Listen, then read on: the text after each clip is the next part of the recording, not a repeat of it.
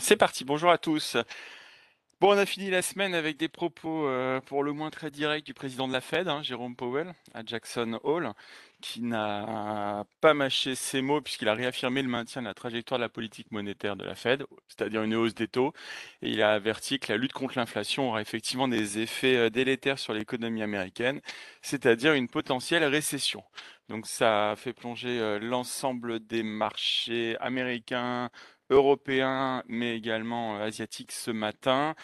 On a en plus pendant le week-end euh, la BCE qui, semble déterminée également à combattre l'inflation au risque d'une croissance plus faible.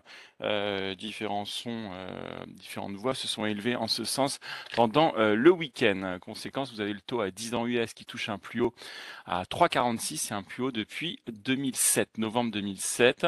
Et on a une courbe des taux inversés toujours avec un 10 ans qui est à 3,1. Donc 2 ans 3,46, 10 ans 3,1.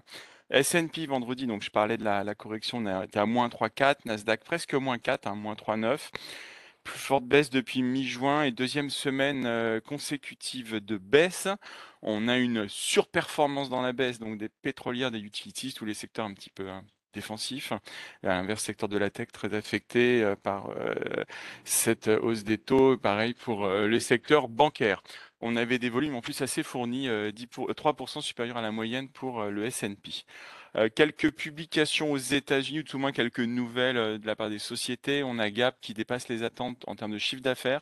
Par contre, déçoit sur ses prévisions annuelles qu'il est obligé de revoir à la baisse en raison de surabondance de stock.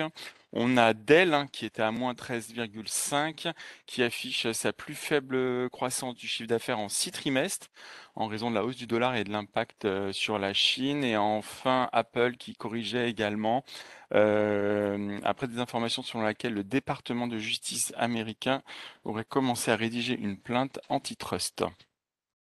En Asie, donc comme je l'indiquais, on est dans le rouge ce matin. Nikkei moins 2,7. On a euh, la Chine qui a moins 0,6. On a un PIB chinois qui est attendu en hausse de 3,5% sur l'ensemble de l'exercice.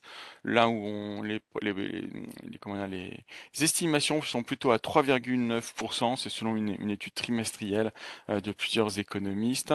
Euh, juste côté des publications sur la zone, on a Sinopec avec un résultat au premier semestre record à 6,5 milliards de dollars, en hausse de 11%, porté naturellement par la hausse mondiale du prix du gaz et du pétrole.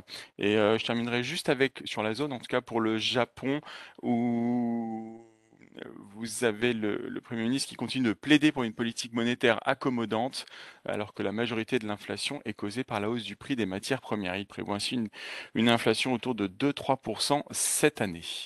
En Europe, donc la correction aussi euh, euh, a été marquée avec un CAC à moins 1,7, DAX moins 2,3. On parlait euh, également ce week-end dans la presse anglo-saxonne que la BCE pourrait discuter d'une hausse de 75 points de base de ses dans, lors de la prochaine réunion. Et une des conséquences, c'est les, les, écarts de, de, rendement entre les différents pays de la zone euro se sont euh, accrus, notamment par rapport au Bund. Côté des, nouvelles des sociétés, euh, écoutez, c'est très calme hein, ce matin. Euh, il y a juste Total Energy qui annonce euh, la signature d'un accord commercial entre Northern Light et Yara.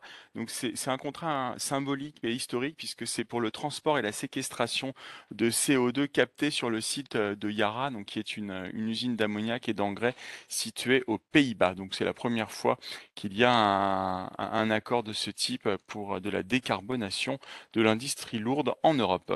Crédit Suisse euh, qui évalue sa stratégie à long terme ses activités en Chine, il pourrait euh, baisser la voilure euh, suite à un grand nombre de pertes.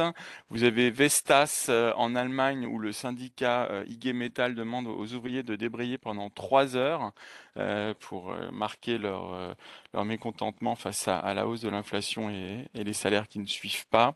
Vous avez Bayer qui débute un programme clinique de stade avancé sur la prévention potentielle des AVC.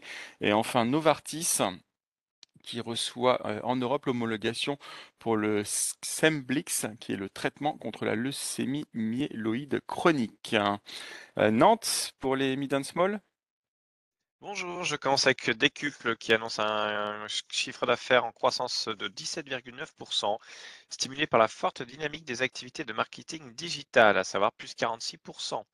Et enfin, Valneva annonce de nouveaux résultats positifs d'immunogénicité de phase 3 et les premiers résultats d'utilisation comme rappel hétérologue de son vaccin inactivé et adjuvanté contre le Covid-19. C'est tout pour moi ce matin. Merci Émeric. Côté euh, agenda, c'est calme. 16h30, hein. activité manufacturière de la Fed de Dallas.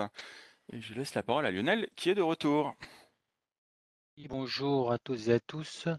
Euh, une tendance à la correction qui se poursuit hein, sur les différents indices, euh, puisque sur le CAC notamment, on va ouvrir en baisse, un petit peu plus bas que sous le, plus bas vendredi. Donc un nouveau gap baissier, en tout cas à l'ouverture. Une ouverture à 6200 points. Donc la baisse se poursuit. notre premier support se situe vers 6160. et puis on guettera ben, les moyennes mobiles court terme qui sont baissières, hein, 5 jours, 10 jours, 20 jours qui sont retournés à la baisse récemment et qui permettent de, voilà, de considérer que pour le moment, on est dans une phase de correction. Bonne journée. Très bonne séance à tous.